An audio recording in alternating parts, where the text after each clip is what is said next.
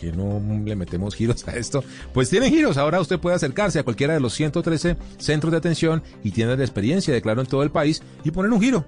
Decir, voy a mandarle plata al señor W. Bernal, sí, su cédula, y usted puede, en la ciudad donde esté, y, y también exista una tienda de experiencia, claro, y reclamar la plata.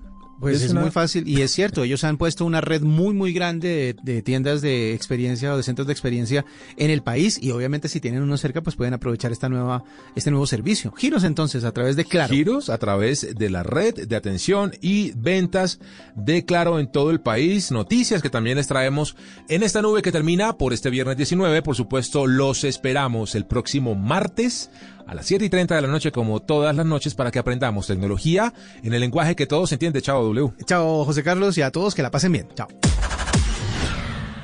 Son las 8 de la noche. Aquí comienza Mesa Blue con Vanessa de la Torre. Muy buenas noches y bienvenidos a Mesa Blue. Hoy es viernes, se viene un puente festivo con la advertencia de las autoridades a nivel nacional de no irse de paseo de puente. Las carreteras alrededor de Bogotá están custodiadas por la policía porque usted no puede salir de puente. Estamos en la mitad de una pandemia. Quédese en casa y cuídese. Además, las noticias del día no son verdaderamente alentadoras. Las cifras de contagio de COVID-19 se están disparando y esto del día sin IVA, Carolina, la verdad es que salió muy agridulce. Muchos pudieron comprar algunos de sus objetos soñados en medio de esta situación tan complicada, pero esas imágenes de las aglomeraciones, de tantas personas en las calles, ¿cuáles van a ser las reales consecuencias en términos de contagio de haber salido a la calle? ¿Cuántas personas? ¿Cuántas transacciones se hicieron hoy? Vanessa, fueron 3 millones de transacciones y 6 millones de personas las que compraron hoy en este primer día sin IVA en Colombia. Lo que más se vendió fue, Vanessa, televisores, computadores, neveras, tablets y celulares. Y ante todo lo que vimos desde muy temprano, Vanessa, que fueron filas, aglomeraciones, gente que estaba usando mal el tapabocas, filas de carros. Y la palabra que resume todo es irresponsabilidad de mucha gente que no cumplió con los protocolos, con la distancia, pero para esto, Vanessa, y en aras de mantener este día sin IVA, FENALCO le va a pedir al gobierno que los productos de tecnología y telecomunicaciones se vendan solamente por Internet en el próximo día sin IVA. También están pidiendo que de puertas para afuera la policía sea la que tenga el control de las aglomeraciones. Y Vanessa, ante tantas denuncias, tantas fotos que vimos hoy, desde la veeduría distrital están pidiendo y le están recomendando a la administración distrital solicitarle al gobierno la suspensión de los días sin IVA, que son el próximo 3 y 19 de julio, aunque esas fechas, dicen, se establecieron en un decreto legislativo, es necesaria una profunda reflexión jurídica para buscar alternativas, es lo que dice a esta hora Vanessa, el veedor distrital Guillermo Rivera. A esa situación hay que sumarle que las cifras de COVID-19 van en aumento en Colombia y con un epicentro muy preocupante que sigue siendo el Departamento del Atlántico, la situación en Barranquilla y ahora Medellín también preocupante porque están llegando a la capital antioqueña muchos de los pacientes de unidades de cuidados intensivos del departamento de Chocó. Y esto, por supuesto, va haciendo que las cifras de los hospitales se vayan complicando. Y según el más reciente reporte del Ministerio de Salud sobre el coronavirus en Colombia, se logró una cifra récord hoy en cuanto a pruebas procesadas, 17.713 pruebas que arrojan, Vanessa, 3.059 nuevos casos de coronavirus y una cifra la más alta desde que se reportan personas fallecidas. Hoy en el país, 95 personas fallecidas, 11 fueron en Bogotá, 24 en Barranquilla, 17 en Atlántico, 10 en Cartagena, 11 en el Valle del Cauca. Estas son las ciudades y los departamentos que más personas fallecidas reportan. Y en cuanto a casos, también Vanessa, una cifra récord hoy en Bogotá, 1061 casos, Barranquilla 401 casos, Cartagena 340 casos, Atlántico 327 casos, el Valle del Cauca 243 casos, el departamento de Antioquia 163 casos. Pero ¿cómo cerramos esta semana, Vanessa? En total de casos tenemos 63.276 en Colombia, personas fallecidas. Superamos hoy los 2.000. Estamos ya en 2.045 personas fallecidas a causa del coronavirus. Y la cifra que realmente sí nos da esperanza y nos llena un poquito de optimismo frente a este panorama que estamos viviendo en el país es la de personas recuperadas y que todas las noches damos aquí en Mesa Blue, 23.988. Con esta información que es muy preocupante, vamos a hacer una pausa. Hoy es viernes y al volver tendremos salsa. Regresamos en breve.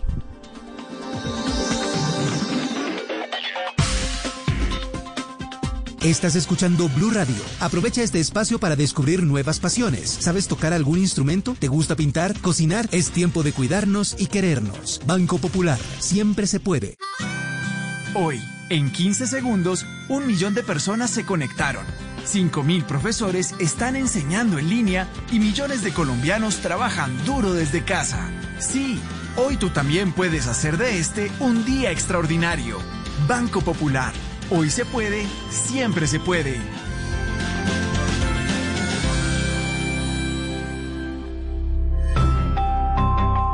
Somos Grupo Aval, vigilado Superintendencia Financiera de Colombia.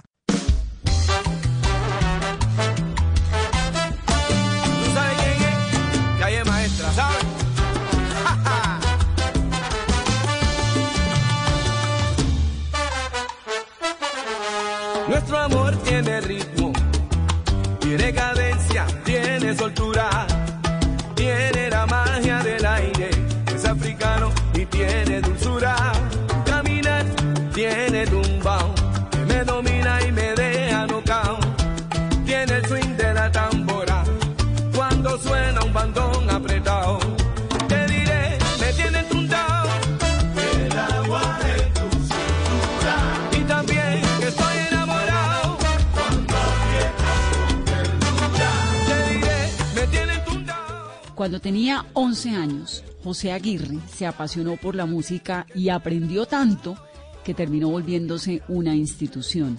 Es hijo de caldenses, pero llegó a Cali, procedente del eje cafetero en 1988 y allá con ese ritmo musical, con esa mezcla de los sabores del Pacífico, terminó siendo el director musical de la reconocidísima orquesta del Grupo Nietzsche de Jairo Varela en la época en que el Grupo Nietzsche era el Grupo Nietzsche, todavía lo sigue siendo, pero estos eran sus inicios.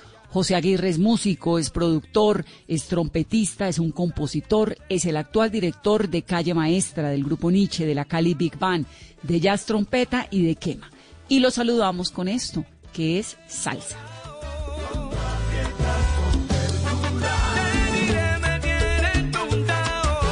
Bienvenido, maestro Mesa Blue.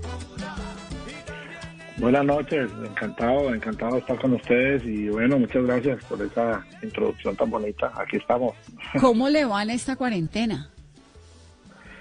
Me va bien, me va bien buscando todas estas nuevas formas de, de trabajar, eh, esta realidad que, que nos, nos, nos enfrentó así de, de como medida de choque y contento trabajando en eso, un poco preocupado con la situación, pero esperando que sea pronto la normalización de la vida y que se pierdan las menos vidas posibles.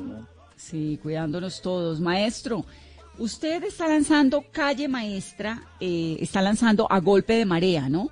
Que es el primer sencillo de un álbum que se llama Back to the Great Sound, de regreso al gran sonido. ¿Qué es eso que usted llama el gran sonido? Bueno, eh, esta es una producción en la que yo busco retomar sonidos, características esenciales de este género de la salsa.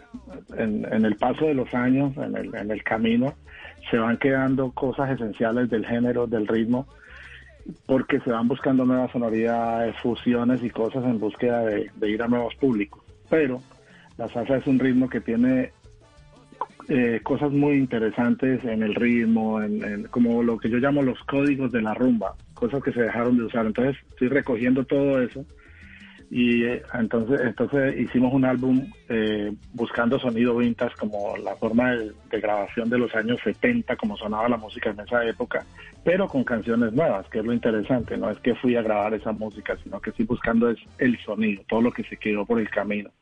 Y para eso eh, juntamos una cantidad de músicos que yo necesitaba importantes. Esos músicos estaban unos en Colombia, otros en Puerto Rico, otros en Nueva York, en Cuba. Y nos juntamos aquí en la ciudad de Miami en un estudio que tiene cinta analógica como se grababa antes de entrar la era digital y nos juntamos y tocamos esta producción que me tiene feliz de presentarla al público de la buena música y de la salsa, ¿no? Maestro, pero ¿qué sonidos usted nos habla que se han quedado por el camino con el paso de los años? Son las tendencias, las formas de tocar.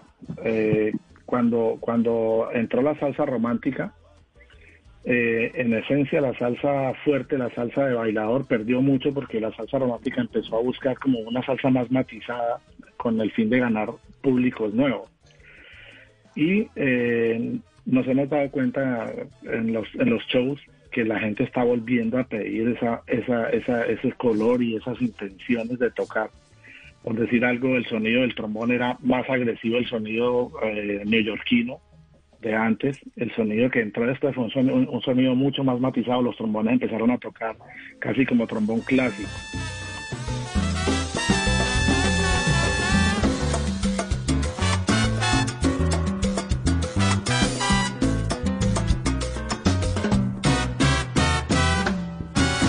De igual manera la forma de, los tumbados del piano, todo eso se puso como más light y también es muy bueno porque yo estoy de acuerdo con eso y he hecho mucha música así, pero en esta producción como tal y con esta banda busco retomar todas esas cosas que se dejaron de usar y, y completamente logramos un disco con sonoridad de los 70 para traerlo a la gente hoy. Qué dicha. Y tal vez para insistir un poco en esa pregunta de Carolina, porque yo soy amante de la salsa de los 70, de los 80, de los 90, desde ya siempre. Me corre salsa por la sangre. ¿En qué se diferencia la de ahora en la música que, dice usted cuando entró la salsa romántica, en los sonidos menos fuertes, menos contundentes, pero en la manera de grabar, en la manera de cantar, ¿en qué más? el sonido analógico tiene que ver mucho. ¿Qué sonido eh, analógico, maestro, primero? Son, sonido, sonido analógico es sonido de cinta sonido de cinta. Eso no es grabado en computadores en discos duros, eso es grabado en cinta, en carrete de cinta como era antes.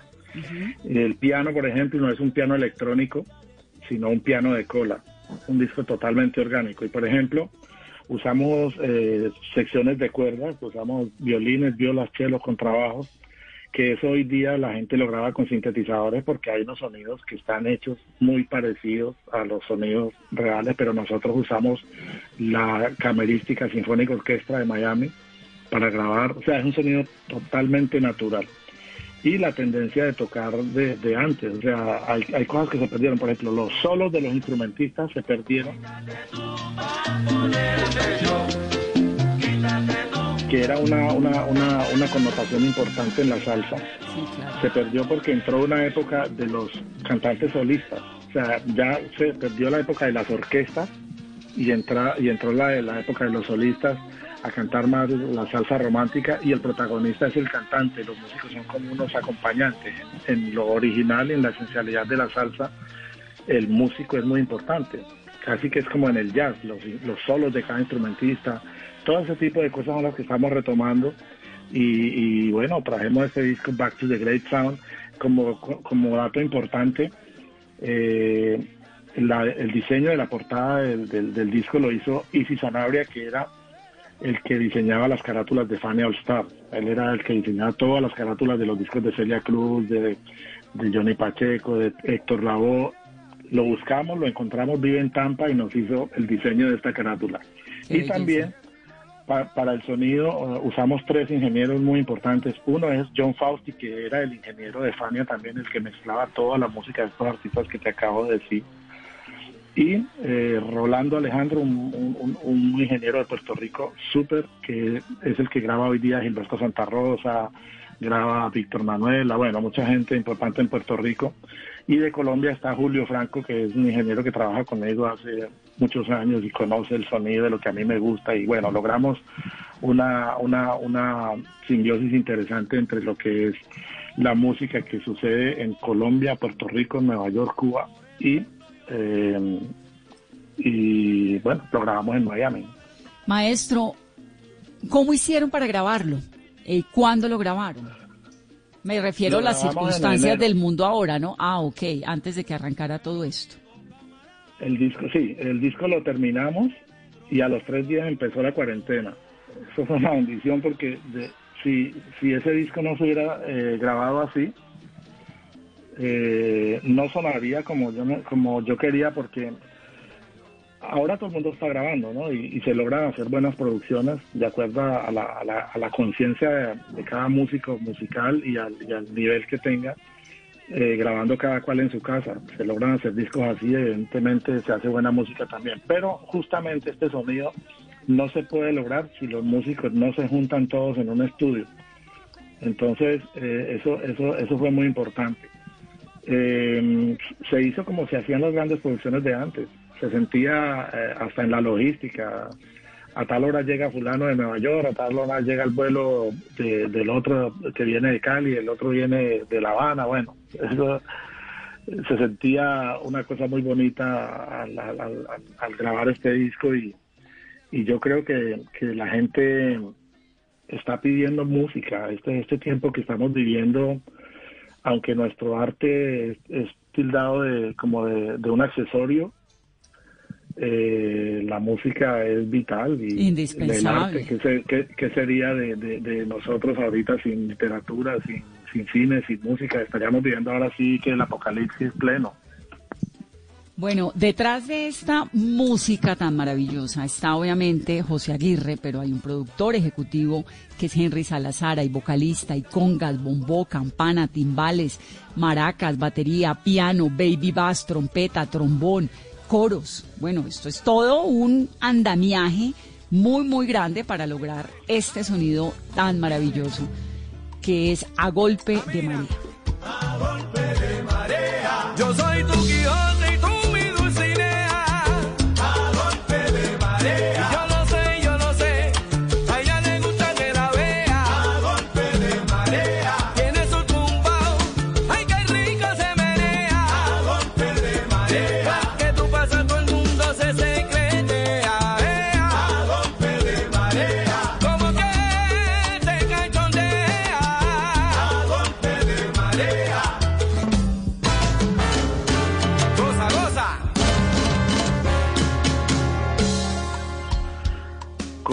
Salazar hicimos la sociedad. Henry es un empresario muy exitoso, es un hombre que tiene una, una compañía, él es colombiano, vive en Montreal. Y nos conocimos eh, en Barranquilla hace un par de años, empezamos a hablar de, de proyectos y, y empezamos a moldear esto. Yo estoy muy contento porque Henry está poniendo todo su, su potencial como empresario y su compañía para, para hacer énfasis en la salsa. O sea, hay mucha otra gente que está poniendo sus capitales y sus cosas en, en otros géneros y eso me parece muy bien, los géneros urbanos, géneros que de pronto pues están más de moda, ¿no? Pero es un hombre que tiene una sensibilidad a la, a la música y especialmente le gusta mucho la salsa y comparte mucho como digamos este este sueño y, y- y este gusto por estas sonoridades y por esta por, por- por esta industria de la música salsa. Entonces, yo estoy muy contento porque desde casi que desde la, desaparición de Raf Mercado en Nueva York y quizá la MP All Star en Puerto Rico, M- eh, la disquera MP en Puerto Rico, no había surgido una disquera nueva que tuviera el deseo de invertir y de- de hacer su de hacer industria con la salsa. Entonces creamos Maestra Record aquí en Estados Unidos y este es el primer producto que sacamos y bueno, estamos haciéndole la fuerza y, hemos sentido el, el- la respuesta de la gente. El tema se lanzó apenas ayer y, va súper bien en las redes sociales, va caminando muy bien en las plataformas digitales y creo que la gente está lista para, para este tipo de trabajo porque eh, hay, hay gente que, que graba música vieja, ¿no? Que graba, graba música de antes y hace nuevas versiones y eso también está bien. Aquí el, el rollo nuestro es que estamos recuperando el sonido, la intención y toda esa esencialidad de este ritmo, pero con música nueva, que es donde, donde es lo interesante, ¿no? Maestro, y es que para recuperar esos sonidos y que quedaran así como ustedes lo querían y que sonara de la manera en la que sonaban las canciones de salsa en los años 70, el reto también era poder conseguir un estudio donde predominara la cinta y la, la consola analógica. ¿Cómo hicieron, maestro, y qué tan frecuentes eh, existen hoy ese tipo de estudios? Ese estudio se llama After Records, aquí en Miami, y es una bendición encontrarlo. Tiene la consola que era de los Gypsy Kings, imagínate. Esa es la consola en que grababan la música de Gypsy Kings. Eh, una bendición, por eso juntamos toda la gente aquí y por eso trajimos los ingenieros que trajimos, porque tenía que ser gente que supiera manejar eso. A veces los ingenieros modernos no, no conocen esas tecnologías antiguas, esos formatos antiguos. Y, y fíjate que los, estudios grandes en Estados Unidos están volviendo a, algunos tienen esas cintas eh, por ahí guardadas porque nunca las nunca salieron de ellas y otros estudios las están adquiriendo porque las bandas de rock, las bandas de sobre todo las bandas de rock y las bandas que hacen músicas étnicas están queriendo mucho grabar parte de las producciones en análogo, o sea, ya ya hay una hay una una sincronía que, pueden hacer que la cinta se dispare a, sonar y se sincroniza con la computadora. Entonces se graba en las cintas todo lo que es pesado de sonido, las baterías, el bajo, los instrumentos de percusión y ya lo que son voces, eh, coros, eh, eh, cuerdas, ese tipo de cosas se graban en, en, en la computadora, en Pro Tools. Entonces eso suena sincronizado y hay varios estudios ya yendo a eso porque los productores están, estamos volviendo a pedir eso y pues es una bendición porque es la mezcla de las dos etapas, ¿no? De, las dos épocas, la, la, época de antes y, lo, y la modernidad. Sí, es que yo quería preguntarle al maestro, ¿por qué Cali terminó volviéndose un epicentro de esa salsa de los setentas y de esa salsa tan poderosa? ¿Por qué terminó volviéndose Cali la capital mundial de la salsa? Porque la salsa le entró a Colombia por Buenaventura por obviamente por ser el puerto y porque ahí llegaban los barcos cargados de música y traían la música y obviamente de, de, Buenaventura pues llega, lo primero que, llegaba era Cali. Y en Cali eh, la gente se apasionó con, con ese sonido, con esa música y la adoptó, la hizo suya y tan así que, que empezaron a crearse tendencias de los bailarines, por ejemplo, con el bugalú, que, el bugalú se grababa a una velocidad, pero en Cali lo querían bailar más rápido, entonces aceleraban las canciones. Y al final eso forjó un estilo de baile caleño que, que, es lo que conocemos hoy como, como el, baile caleño, que es un baile, una forma de bailar salsa diferente a como la bailan en, en Puerto Rico y en Cuba y que lo vemos hoy en, en los shows como el como el Super Bowl de, de con, con Shakira y, y Jennifer López, que están los bailarines de mulato allí. Entonces, Cali adoptó esa música, la amó y, al final se convirtió en la, en la capital porque conserva esa memoria. Cali, la industria, la industria salsera en Cali es impresionante. Tú ves las orquestas que hay, hay unas tendencias que no hay en ninguna parte, como la cantidad de orquestas de mujeres, los bailarines, los diseñadores de, de, de, de todos los vestuarios, los shows como Delirio, como Ensálzate, los escritores, los melómanos y coleccionistas, o sea, todo eso hizo que, que, obviamente se, se, ganara la capital, la, ese título de la capital mundial de la salsa, porque eso no lo hay en ninguna otra parte.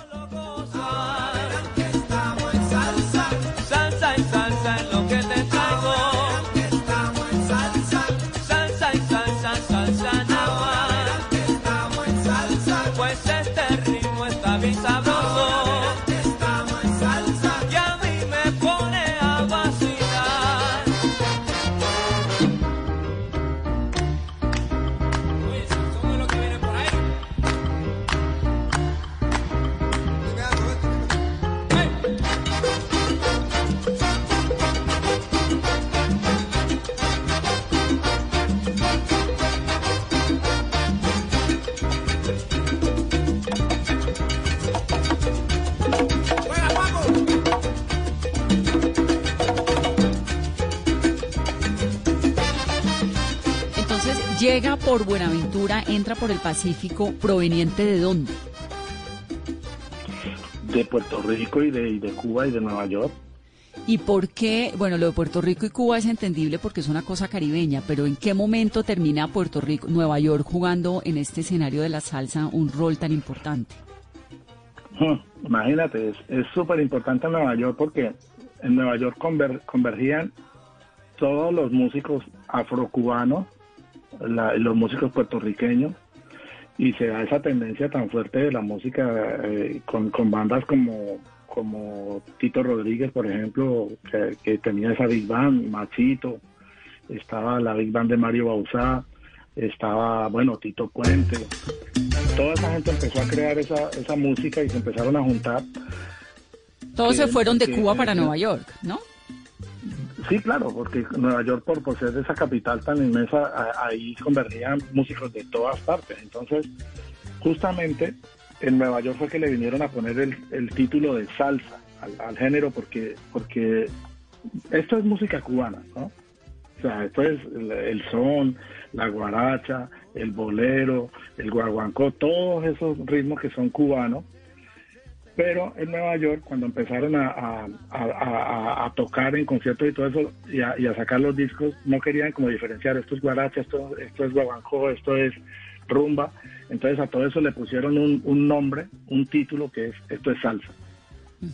Hay mucha gente que no está de acuerdo con eso, sobre todo en Cuba, hay gente que dice, oye, pero salsa eso no existe, eso es son, cada ritmo hay que diferenciarlo, pero pues yo entiendo que que la gente a nivel industrial quería cobijar todo eso bajo un solo techo y le pusieron salsa. Entonces, ahí se dio una, una tendencia muy interesante que cambió de como la música la tocaban en Cuba porque, porque ya era un encuentro de músicos de muchas partes. Entonces entraron los músicos del jazz a poner la armonía del jazz y los fraseos del jazz en los metales y todo eso. Entró el ritmo obviamente cubano, afrocubano y eh, entró la parte clásica porque empezaron a, tener participación allí músicos de, orquestas sinfónicas y, eso se evidencia en grabaciones como, como El Cantante, Víctor Lavoe, que hay unas secciones de cuerdas lindísimas.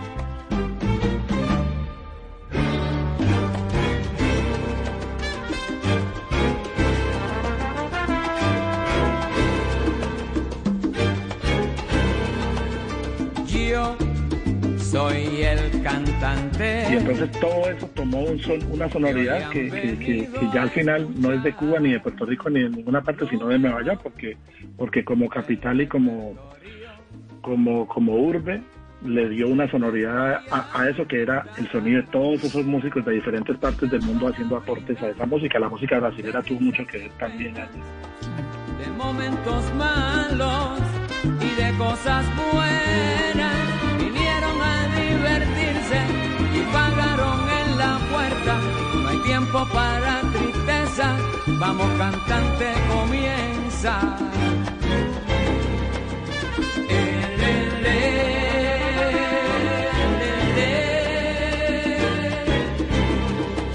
Me paran siempre en la calle. Mucha gente que comentar. Oye Héctor, tú estás hecho siempre con hembras y en fiesta. Si nadie pregunta si sufro, si lloro, si tengo una pena que hiere muy hondo, yo soy el cantante porque lo mío es cantar y el público paga para poderme escuchar.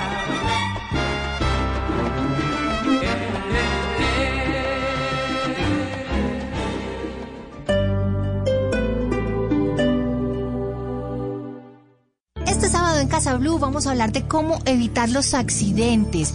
En época de coronavirus, los accidentes se han aumentado. Tenemos que acostumbrarnos a vivir en espacios reducidos y eso puede generar accidentes. Eso y mucho más este sábado en Casa Blue. Casa Blue, este sábado a las 10 de la mañana por Blue Radio y bluradio.com. La nueva alternativa. Hangups, Zoom, Teams. Ahora está de moda reunirse virtualmente. Pero ¿cómo hace de falta una reunión entre amigos para una buena tardeada? Por eso vamos a reunirnos en Blue Radio para La Tardeada Una reunión para conversar, compartir y volvernos a encontrar. Reunámonos este sábado y domingo en Blue Radio para La Tardeada con Juana Uribe, Juan Esteban San Pedro, Juan Esteban Costaín, Hernando Paniagua, Dago García y Jorge Alfredo Vargas. De 5 a 7 de la tarde. Blue Radio, la nueva alternativa.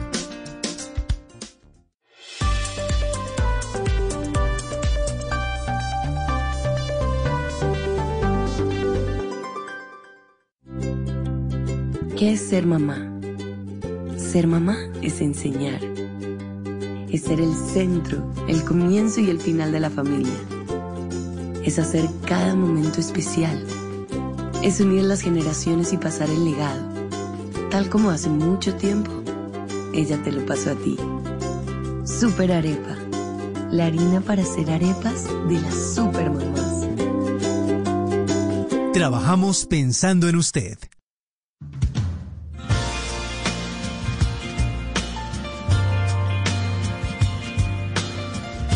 Continuamos en Mesa Blue, Mesa Blue Salsera, Mesa Blue de viernes.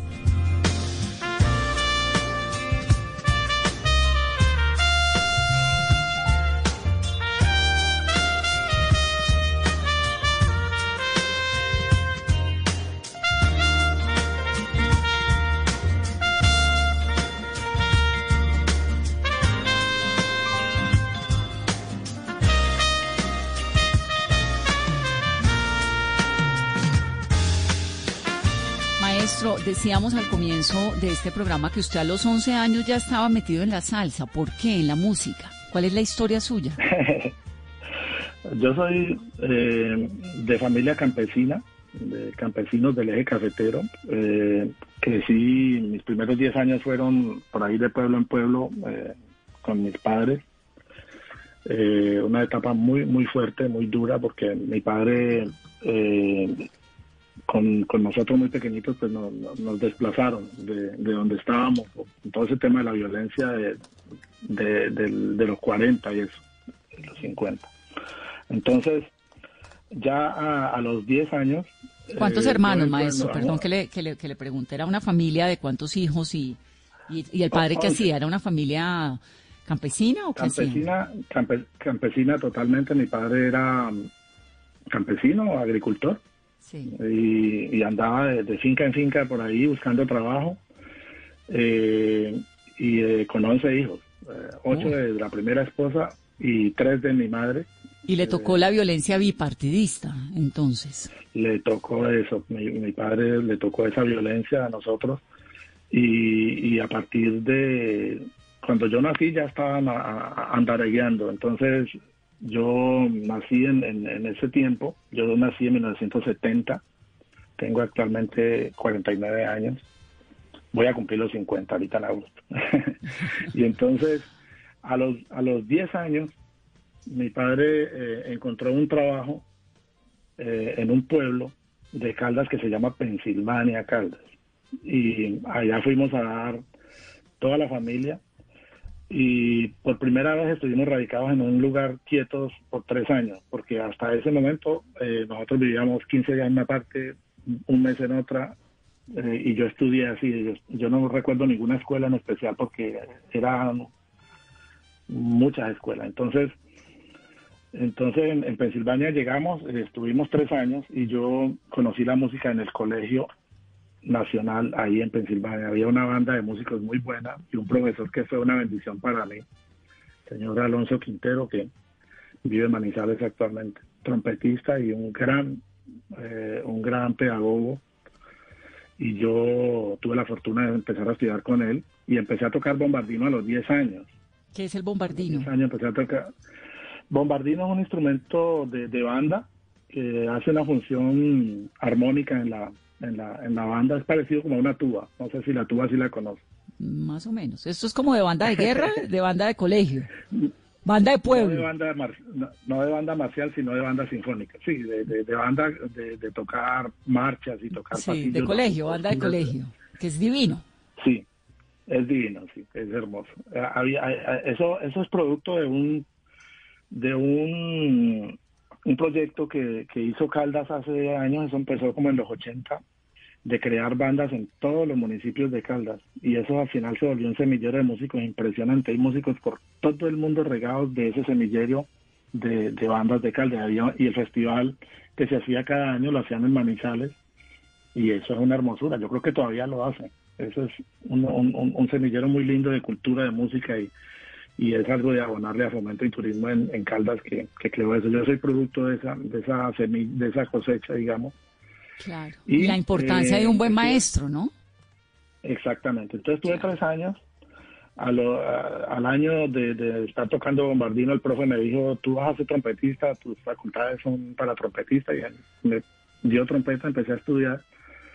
Y eh, con él empecé a estudiar las primeras cosas de armonía tradicional, empecé a, escribir arreglos y a, armonizar para la banda y eso pues a la postre fue súper importante para mí. Ya después cuando me, fui de ahí, me fui a ir a Pereira y empieza ya mi carrera, digamos, con orquestas y a tocar música tropical y me junté con melómanos, gente que le gustaba mucho la salsa, entonces ahí ya entro en ese mundo y ahí es donde decido, no, yo me tengo que ir para Cali porque quiero ir a buscar la, la, la música africana y allá donde están los afrodescendientes más destacados para mí y quería conocer a Jairo Varela, Alexi Lozano, Andrés Biafara, todos esos músicos que ya, admiraba. ¿Ya en esa época Jairo Varela era Jairo Varela? Jairo Varela ya tenía Nietzsche y, Nietzsche era, claro, estaba muy fuerte, era los 80 y Jairo estaba, pues ya, ya había grabado Cali Pachanguero, ya, sí, claro, ya. Ah, no, ya Nietzsche era Nietzsche, ya con Cali Pachanguero ya era Nietzsche. Sí, Nietzsche grabó eh, Cali Pachanguero en el 85, 84, 85, más o menos la época que te estoy diciendo yo. Entonces, claro, eso era como una inspiración para mí, un modelo a seguir y yo quería ir a buscar esa gente. Había gente que me decía, si, si querés salir adelante, tenés que irte más bien para Medellín, porque Medellín era la, Medellín era la, la, la, capital de grabación. Toda la música que se consumía en Latinoamérica tropical se grababa en Medellín. toda la música que la Sonora Dinamita, que Fruco y sus tesos, que Yo Arroyo, que todo se grababa en Medellín. Incluso el grupo Nietzsche grababa en Medellín también, siendo de Cali, porque la industria discográfica eh, ni siquiera en Bogotá estaba, estaba era en Medellín. Ya después eh, empezó en Bogotá a hacerse más, más más latente el tema de la industria discográfica y digamos que, que se, se quedó entre Medellín y Bogotá, porque en Cali nunca hubo industria, digamos, sellos disqueros relevantes ni nada de eso. Entonces, me decían que Medellín, pero a mí me gustaba más la tendencia de lo que se hacía en Cali, por la por la cercanía al Pacífico, por las negritudes, por el, sentir, yo buscaba eso, eso es lo que me gustaba porque yo siempre eh, fui muy muy analítico de la música africana, por el jazz, por, por todo lo que, lo, que se hacía con la salsa. Bueno, siempre me gustó mucho las músicas étnicas y entendí que era más, más viable para mí eh,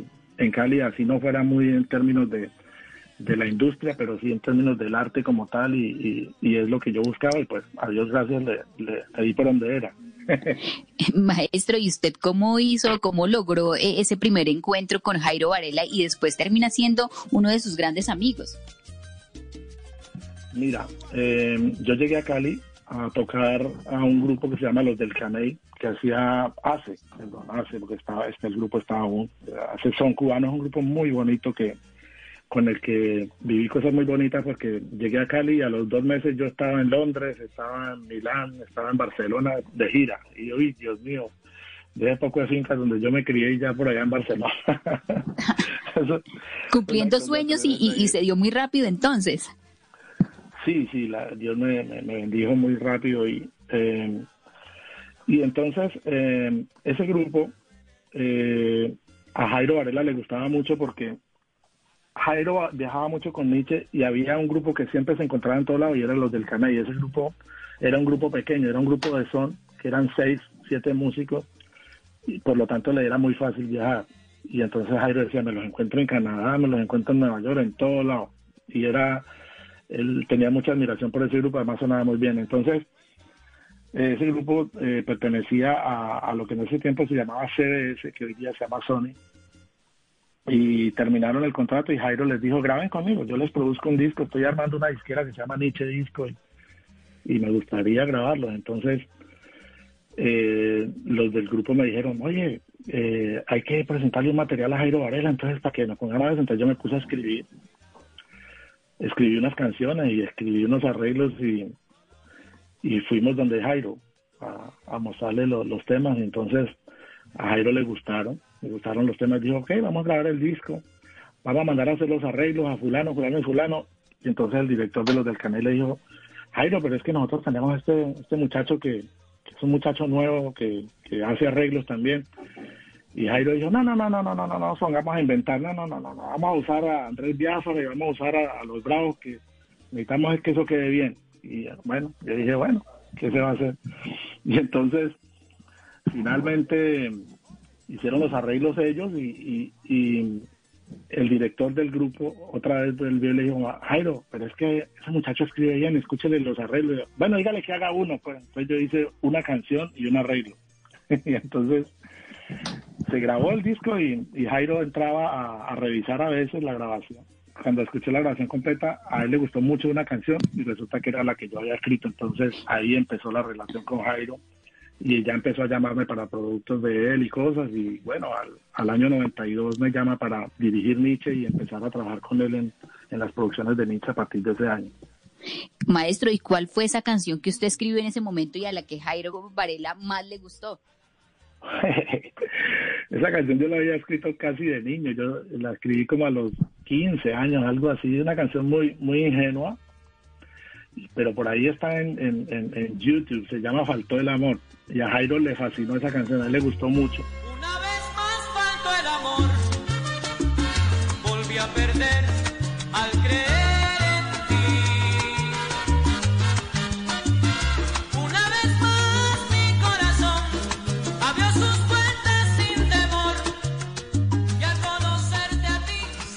cuando, cuando estaba oyendo el material, él se detuvo en esa canción y dijo, esta canción es el hit del álbum, este es el tema. ¿Y quién hizo esa? Entonces el director del grupo le dijo, ese es el pelado que yo le dije. Entonces ahí se dio, ahí me mandó a llamar y bueno, empecé a hacer cosas para proyectos de él, la Suprema Corte, cosas de bandas que él producía. Y, y ya, bueno, se dio el nexo y yo estaba ya en ese entonces, eh, cuando él me llamó para mí, que había estado un año tocando con Guayacán y fue un periodo bonito también con Guayacán, con Alexis Lozano que viví y ya al año de eso eh, me voy a- al grupo Nietzsche a- como arreglista, como director, trompetista. Y la verdad, y la hice- verdad, ¿cuál era mejor, el grupo Nietzsche o Guayacán? Mira, eh, yo, yo admiro profundamente a Alexis y a Nino y siempre he respetado mucho la música que Guayacán hace, además porque yo he grabado muchos álbumes de ellos como trompetista. Eh, pero yo tenía una admiración especial por Jairo Varela y la música que hacía Jairo y cómo afrontaba la música. Entonces, yo estaba en Guayacán y cuando Jairo me llama para el grupo Nietzsche, yo no lo pensé. Sí fui y hablé con, con Nino y Alexis y les agradecí mucho porque ellos se portaron supremamente bien conmigo y viví cosas muy bonitas con Guayacán.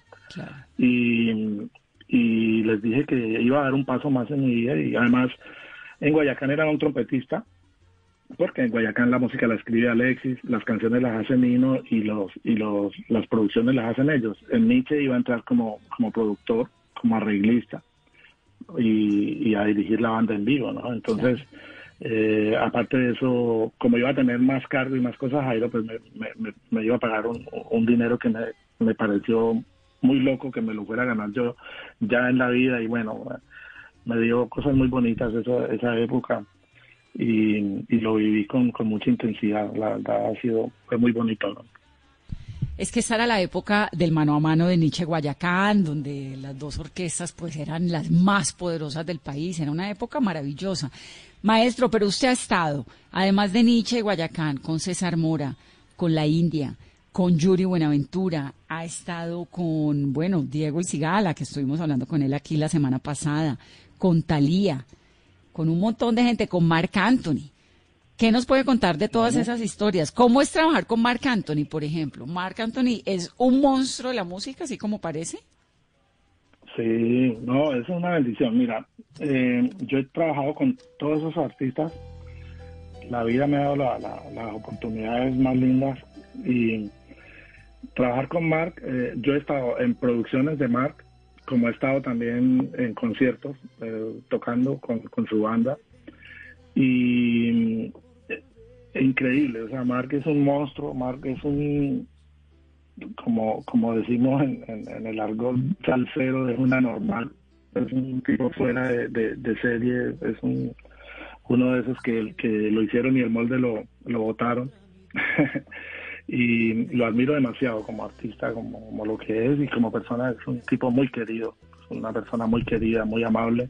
Muy talentoso. Y cada vez que, sí, es impresionante. Y cada vez que haya algún llamado de parte de él, o de parte de Sergio George, que es su productor y es el que me da la oportunidad a mí de, llegar a esos artistas como, como, como La India, como Tito Nieves, a todos llegué por, por Sergio George, que es una bendición para los colombianos además porque es el, el, hombre que nos ha dado oportunidades a muchos músicos y productores colombianos de, acceder a esa gran industria de la música aquí en los Estados Unidos. Entonces, muy valioso, muy importante. Entonces, eh, cada vez que surge una oportunidad, un llamado, pues uno deja lo que sea por estar ahí porque son productos muy, muy, muy importantes.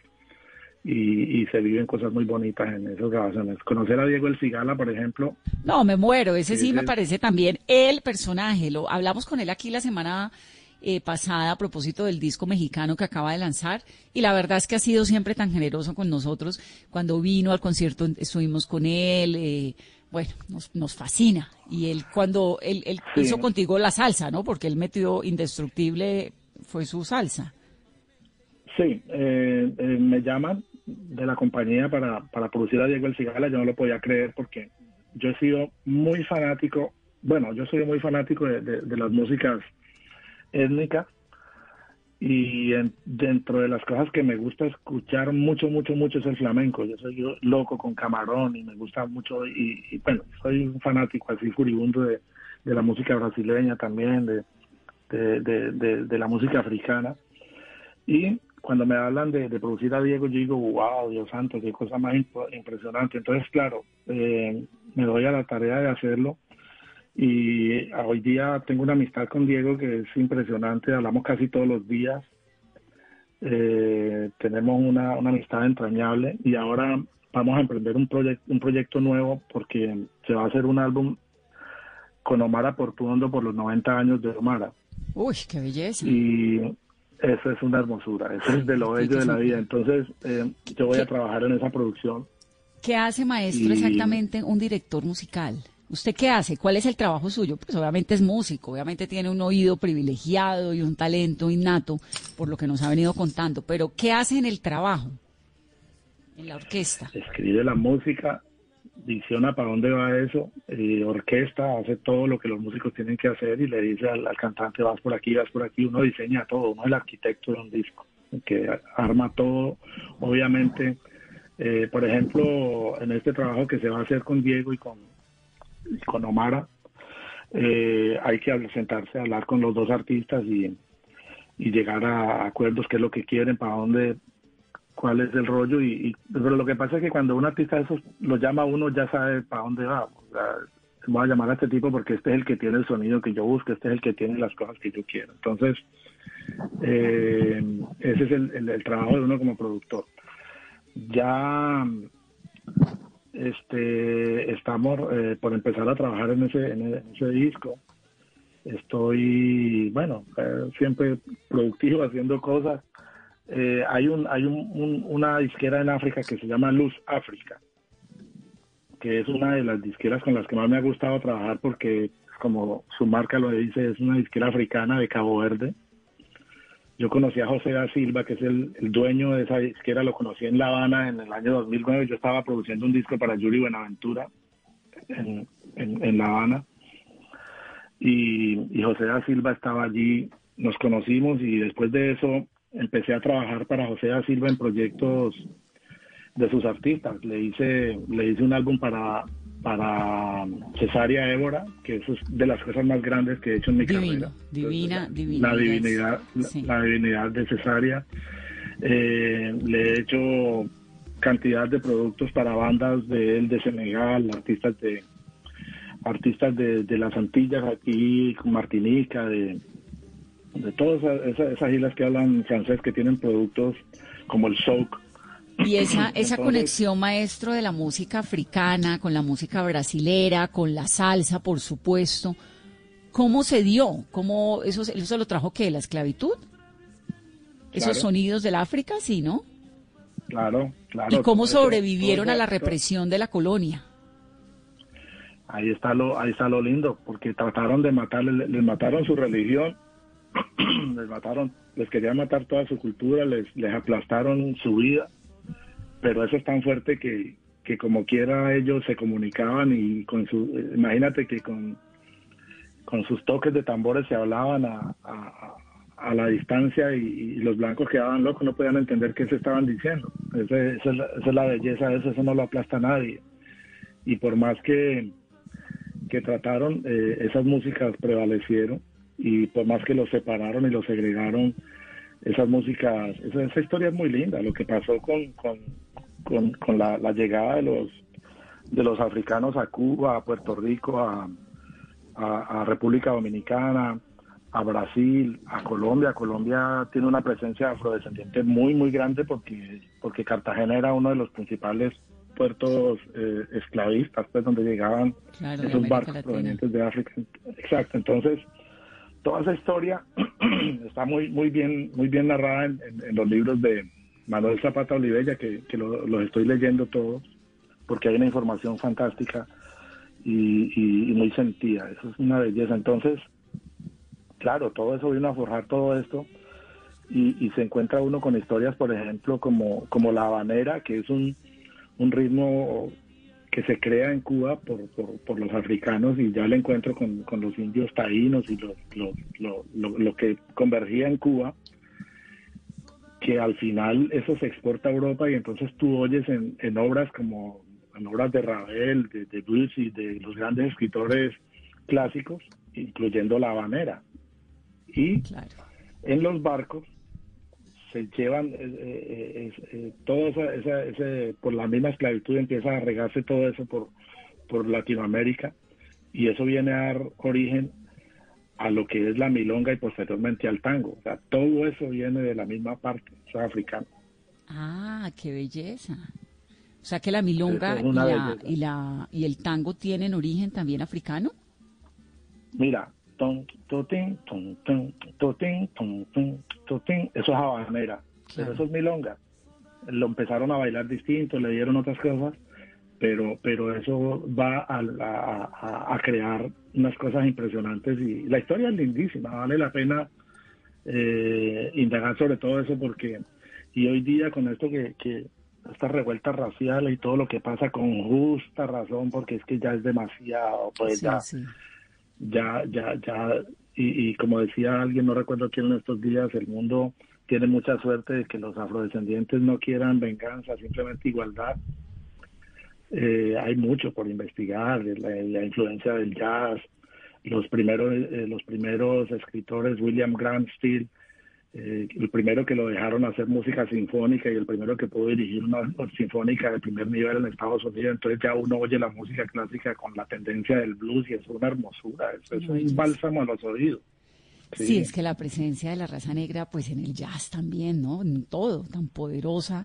Claro, la historia del tambor me claro. encanta. Alguna vez Yuri Buenaventura nos lo contó en este programa, que era así, se iban comunicando con un tambor y eso, pues imagínense, enloquecía a cualquier capataz que no entendía qué era lo que esta gente estaba diciendo a punta de tambores, ¿no?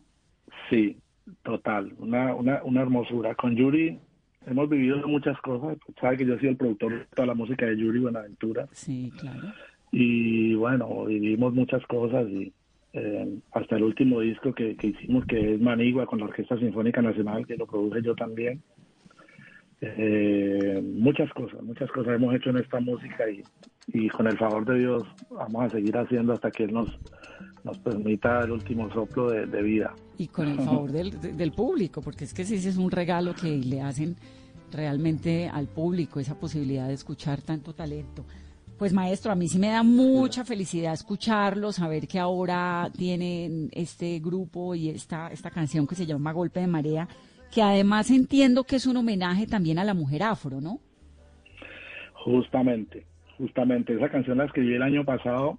Eh, yo eh, coincidí en Cali con un show que tenía en, en Cali con el grupo Nietzsche. Y ese día yo estaba de cumpleaños y era el Petronio Álvarez, que es una hermosura de festival, que eso es patrimonio pues nuestro. Precioso, este Y- año no lo vamos a tener y pues no vamos, pero el siguiente allá estaremos con toda.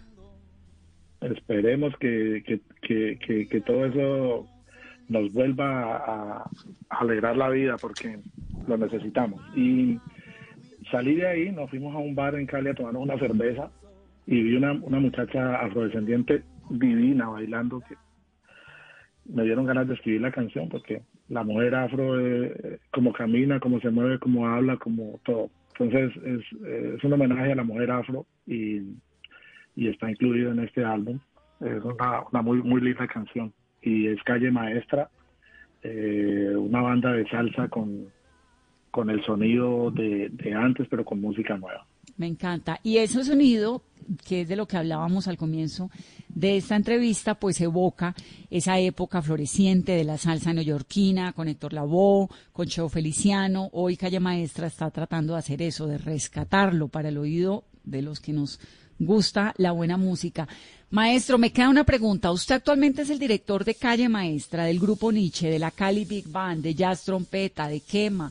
Está produciendo siempre con Yuri, está haciendo lo que nos estaba contando ahora con, Bueno, con Cesárea Évora, yo es soy- que- con el Cigala. ¿A qué horas hace todo esto? Con- ¿Cómo le rinde la vida? Sí, yo, yo soy, yo soy un apasionado de esto. Antes que cualquier cosa, eh, vibro con lo que hago. Me ha costado mucho y sé que, que, no está bien que, lo diga por- porque hay mucha, a veces me, me, agredía el término negocio el término negocio. Veo muchos productores y amigos que dicen, yo llevo en este negocio no sé cuántos años, y a mí siempre eso me agredió porque yo decía, hombre, esto es arte, yo no lo veo como, como negocio, que al final, pues sí, claro, es de lo que vivimos y a Dios gracias nos da la oportunidad de vivir muy bien, pero pero el término negocio yo no sé, nunca como que puedo con, con, con, con eso, pero pero lo que pasa es que vibro mucho con lo que hago, me apasiona cada canción que escribo, cada arreglo, cada producción que hago. Y pienso que el día que pierda eso, pues ese día sí me tendría que dedicar a otra cosa que no sé cuál haría porque no sé si no hacer música. Y, y si me dedico a otra cosa seguro no me muero de hambre, pero sí es mucha la que aguanto. no, eso no va a pasar porque es que uno con semejante pasión y con semejante talento, maestro, le queda mucho tiempo. Además me sorprende lo joven que es. Tiene 50 años y semejante carrera tan grande, ¿no? ¿Quién? 49, 49. para mí me 49. faltan Dígame una cosa, ¿quién le falta? Si usted tuviera que escoger ahora, decir, mire, yo quiero trabajar con esta persona, ¿quién sería? ¿Quién es muy grande de la salsa ahora que, que usted quisiera tener en su, en su Ademecum?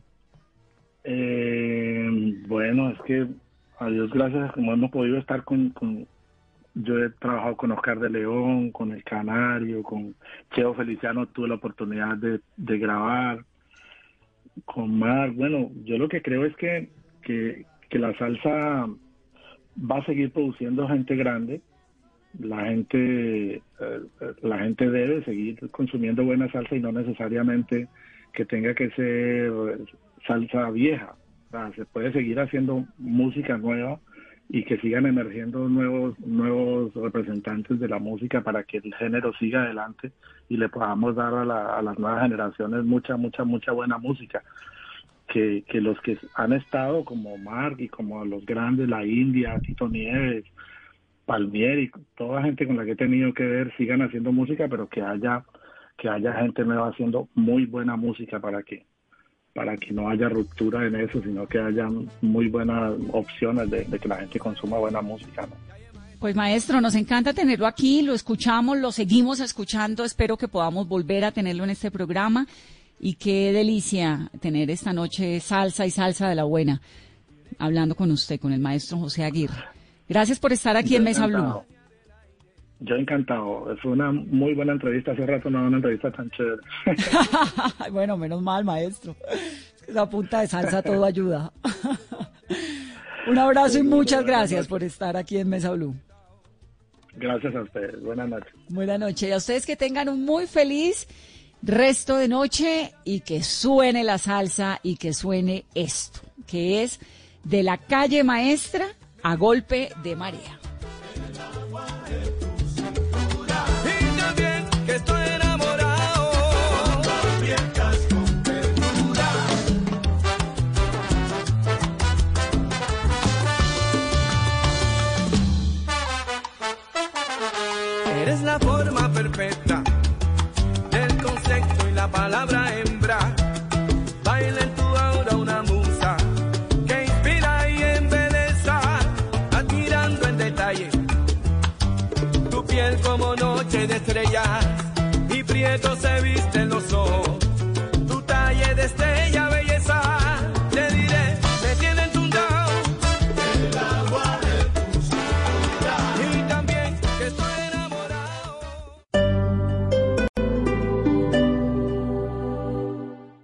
Este domingo, en Sala de Prensa Blue, El drama del feminicidio en Colombia visto por dos mujeres que luchan contra este flagelo. Las caras de la polémica que desató la aprobación de la cadena perpetua para violadores y asesinos de niños. Y un profesor de una lejana escuela de Boyacá nos cuenta cómo dicta clases a lomo de mula. Sala de Prensa Blue, este domingo desde las 10 de la mañana.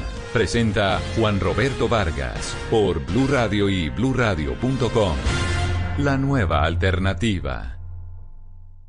Este domingo en Encuentros Blue, Aliviarte, programa gratuito de técnicas de respiración y meditación para enfrentar situaciones difíciles. Billetera móvil, recurso valioso para estos tiempos. Salsa y sabor por cuenta de Yesid el Perseverante. Reporte del estudio del Foro Mundial Económico sobre el COVID-19 y más en Encuentros Blue. Para vivir bien, por Blue Radio y bluradio.com.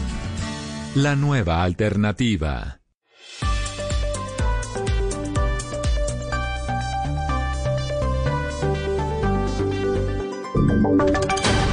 Voces y sonidos de Colombia y el mundo en Blue Radio y bluradio.com, porque la verdad es de todos. 9 de la noche, un minuto, las noticias en Blue Radio. El Ministerio de Salud emitió una nueva resolución en la cual señalan que no se podrán habilitar eventos de carácter público o privado que impliquen aglomeración de personas. Los detalles los tiene María Camila Castro. La medida se adopta mediante la resolución 1003, en la cual se establece además que esta disposición aplica tanto para eventos públicos como para los privados durante el término de la emergencia sanitaria por cuenta del COVID-19. Los responsables de los establecimientos comerciales cuyas actividades ya han sido reanudadas en el marco de la estrategia de la gradualidad y en las que se puedan generar aglomeraciones deben evitar estrictamente la entrada y la salida de personas. El ministerio también advierte que dar incumplimiento a esta medida sanitaria preventiva, se podrá dar lugar a la suspensión de actividades del establecimiento. Y es que el ministerio hace claridad que dado que las aglomeraciones son una de las situaciones de mayor riesgo ante el COVID-19, donde no se garantiza el distanciamiento físico mínimo de dos metros para evitar la propagación del virus, por eso emitieron esta resolución. Ana Camila, gracias. Y es que precisamente ante la falta de cumplimiento de estas órdenes y las medidas de bioseguridad, las autoridades en la ciudad de Cali anunciaron un toque de queda y ley seca para este fin de semana que tiene puente festivo. Los detalles los tiene Fabrit Cruz. Después de los desórdenes registrados durante el día sin IVA el viernes en Cali, las autoridades anunciaron nuevas medidas restrictivas para garantizar el control durante el fin de semana que se aproxima, que además tiene celebración del Día del Padre. En ese sentido se ha decretado la ley seca y el toque de queda. Carlos Rojas es el secretario de Seguridad de Cali y explica cómo van las medidas. Estamos hablando de empezar mañana sábado a las 5 de la mañana, vamos hasta el martes a las 5 de la mañana y esperamos que la ciudadanía pueda comprender adecuadamente lo que significa, eh, digamos, la ley seca en materia de convivencia ciudadana. La segunda medida que mañana se aplicará y el fin de semana es la medida de toque de queda que va a ser en todo el distrito de Santiago de Cali y que va a operar de las 10 de la noche a las 5 de la mañana, tanto el sábado amanecer eh, domingo como el domingo amanecer lunes y el lunes amanecer martes. Agregó además el funcionario que las entradas y salidas de la ciudad tendrán control por parte de agentes de tránsito. Gracias, Fabrit.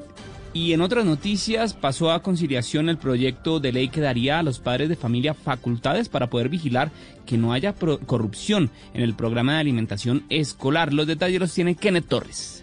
La iniciativa que pasó a conciliación le da facultades a la Asociación de Padres de Familias de los colegios para ejercer una vigilancia especial a los recursos que se destinan para los planes de alimentación escolar de los niños. Así lo dijo la representante Jennifer Arias del Centro Democrático. Padres de familia puedan participar de manera activa en la vigilancia y supervisión de los alimentos que son entregados a nuestros niños. Es un proyecto corto, pero es un proyecto contundente que le da herramientas a los padres para poder vigilar de manera certera eh, lo que nuestros hijos están eh, recibiendo y la alimentación de nuestros niños. La iniciativa también obliga al interventor como a la entidad territorial y a los entes de control a escuchar las observaciones de las asociaciones de padres de familia que tengan como resultado esta veeduría con el fin de fortalecer la entrega de alimentos a los niños. Kenneth, gracias. Y en información internacional, Apple anunció el cierre de 11 de sus tiendas tras el repunte de casos de coronavirus en varios estados eh, allí en los Estados Unidos. La información la tiene Ricardo Espinosa. El gigante Apple ha anunciado esta tarde que a partir de